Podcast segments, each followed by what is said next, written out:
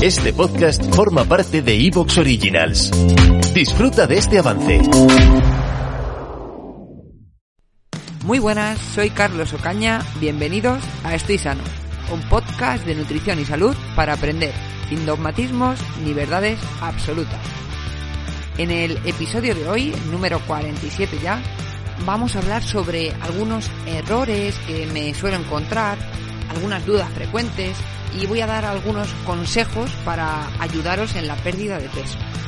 No obstante, antes de empezar, simplemente recordaros de forma rápida que en la aplicación Audio tengo un curso sobre pérdida de peso donde hablo de muchas cosas, por ejemplo, la mentalidad para el cambio, eh, cómo organizarse durante la semana, durante el día, qué alimentos elegir, todo eso y mucho más lo tenéis ahí en el primer episodio que es gratuito. Podéis escuchar lo que se trata durante todo el curso. Y ahora sí, vamos a por ello. En primer lugar, algo que me encuentro muy frecuentemente y que frena la pérdida de peso es no tener información veraz.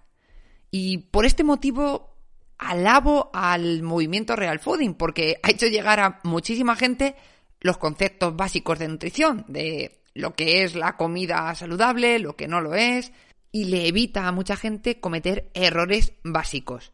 Por ejemplo, la mayoría de personas reconoce que las patatas fritas son insanas y ayudan a aumentar de peso, pero es común que ciertos productos, como por ejemplo una galleta digestive, no se identifique como tal y se piense incluso que es sana, que es integral, etcétera, etcétera.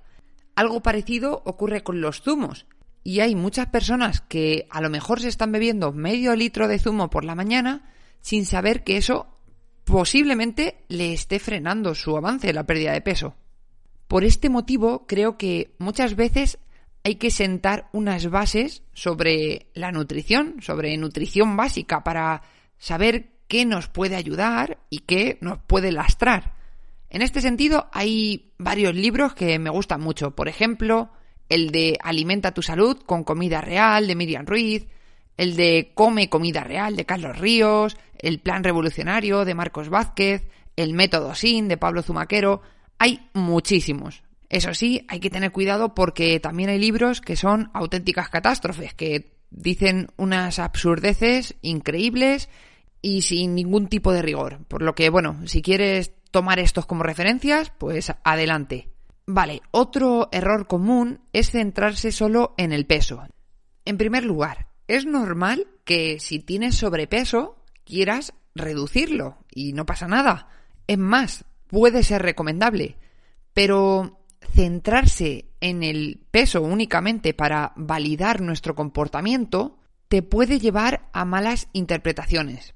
Y si una semana no has perdido absolutamente nada, pero lo has hecho todo perfecto, el peso te puede agobiar muchísimo y puedes pensar que no ha valido para nada. Y sin embargo, si has tenido una semana un poco desastrosa con la alimentación, pero llegas, te pesas y has bajado de peso, puedes llegar a la conclusión de que, anda, mira, lo he hecho, no lo he hecho tan mal.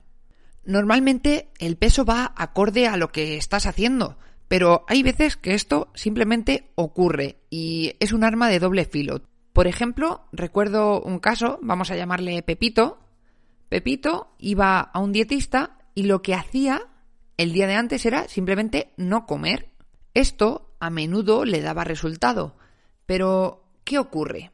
Que sus hábitos no cambiaron en absoluto y seguía comiendo helados y con sus malos hábitos. La consecuencia de esto es que cuando no te vayas a pesar, simplemente vas a comer mal todos los días y ya está, no va a haber ningún cambio en tu peso ni en tu estilo de vida.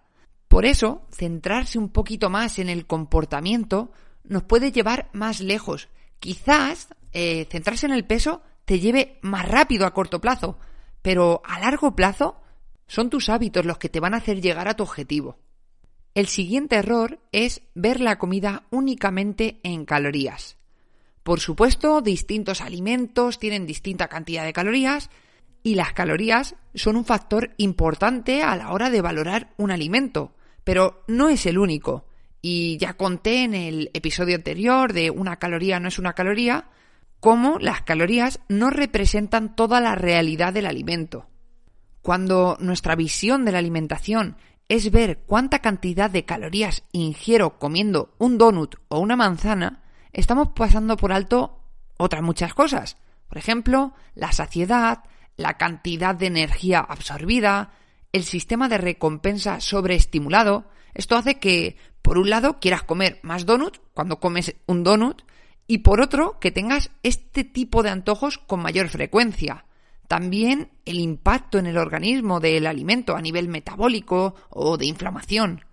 Personalmente, más allá de valorar un alimento por sus calorías, me parece más práctico conocer las características básicas de los alimentos y consumirlos dependiendo de nuestros objetivos.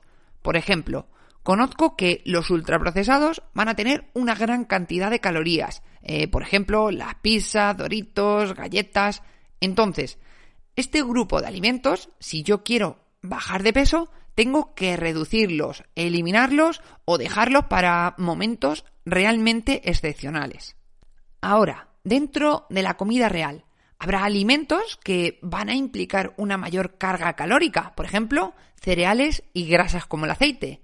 Si quiero perder peso, puedo reducir la cantidad de estos alimentos a favor de otros que tengan una baja carga calórica, por ejemplo, verduras, frutas o alimentos que aporten proteínas. E hilado con esto va el tema de hidratos o grasas. ¿Qué es lo que quito? Vale, suele haber polémica entre qué es mejor, retirar hidratos o grasas. A mí me gusta más hablar en términos de grupos de alimentos que se encuentran dentro de los hidratos de carbono o grupos de alimentos que se encuentran más dentro de las grasas. Por ejemplo, si hablamos de hidratos de carbono, tenemos que los cereales, las legumbres, las frutas, todos esos son ricos en hidratos de carbono. Si hablamos de grasa, tenemos a los frutos secos, los aceites, mantequillas, el pescado graso, todos estos pertenecen más al grupo de las grasas. Pero claro, no todos estos grupos de alimentos dentro de grasas o hidratos son igual de prescindibles. Personalmente, a mí me genera cierta ansiedad el pensar que estoy restringiendo un grupo alimentario en concreto. Entonces, simplemente prefiero reducir cantidades de cierto grupo. Por ejemplo, en el caso de las grasas, simplemente echarme menos aceite. Prefiero reducir la cantidad de aceite que utilizo que la cantidad de frutos secos, por ejemplo. En el caso de los hidratos de carbono, en lugar de reducir ¿Te está gustando lo que escuchas? Este podcast forma parte de Evox Originals y puedes escucharlo completo y gratis desde la aplicación de Evox. Instálala desde tu store y suscríbete a él para no perderte ningún episodio.